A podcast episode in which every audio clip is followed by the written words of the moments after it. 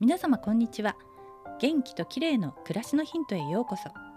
今日もお越しいただきありがとうございます。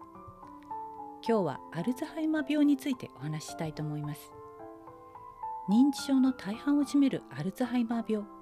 皆さんもご存知ですよね。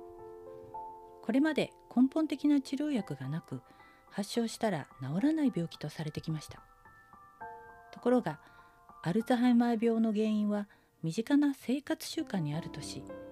それらを包括的に改善すれば発症を防ぐことができると指摘している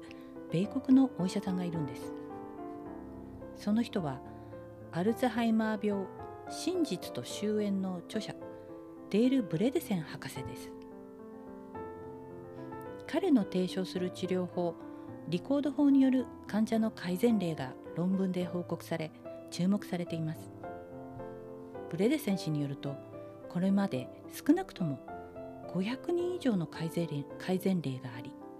早期の患者であれば約9割が回復しているといいます。アルツハイマー病とは脳にアミロイド β という物質が蓄積して神経細胞が破壊されてしまう病気です。ブレデセン氏はこれまで除去しようと考えられてきた悪者のアミロイド β が実は脳を守る防御反応として酸性蓄積されていることに注目しました。そしてアミロイド β を過剰に発生させる原因となる脳への3つの脅威というのを明らかにしているんですね。それらは何かというと第1は慢性の炎症で2番目は脳が良い状態で働くために必要な栄養の不足。そして3つ目が有害物質や毒素です。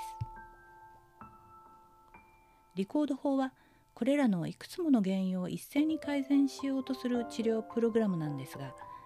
実はその大半は毎日の食事などの生活習慣の積み重ねによるものがほとんどなんです。おさらいですがアミロイド β を過剰に発生させる3つの脅威とは慢性炎症脳への栄養不足そして毒素です。このうちの慢性炎症は口唇ヘルペスなどのウイルスや歯周病菌などによる慢性的な感染によって引き起こされますがそれ以外にも炎症を誘発する食べ物をたくさん食べることによっても起こるんです。そこで次回は慢性炎症を誘発する身近な食べ物や食生活についてお話ししたいと思います。引き続きお聞きくださいね。今日はアルツハイマー病の原因アミロイド β を過剰に発生させる脳への3つの脅威についてでした。最後までお聞きいただきありがとうございます。明日またお会いしましょう。友吉ゆき子でした。